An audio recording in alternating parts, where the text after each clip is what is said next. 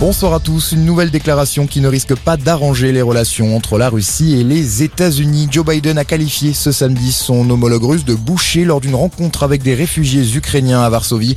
Au deuxième jour de sa visite officielle en Pologne, le président américain a également rencontré le président polonais.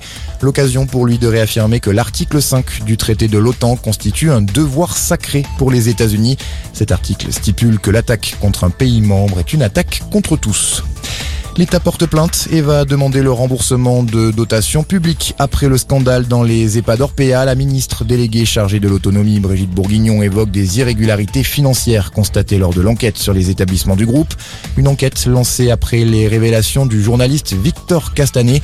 Il accuse Orpea d'avoir mis en place un système pour optimiser ses bénéfices au détriment du bien-être des résidents et des employés.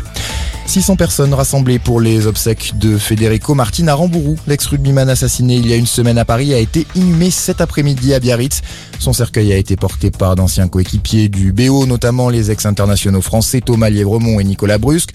Bernard Laporte, Serge Blanco, Dimitri Yachvili ou encore Gonzalo Quesada étaient également présents.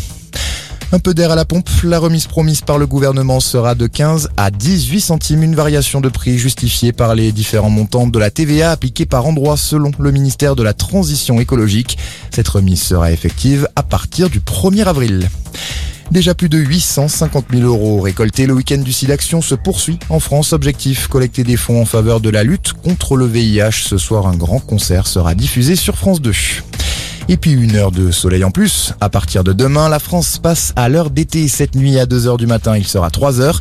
Une mesure entrée en vigueur pour la première fois en 1976 après le choc pétrolier afin de permettre aux Français de faire des économies d'énergie.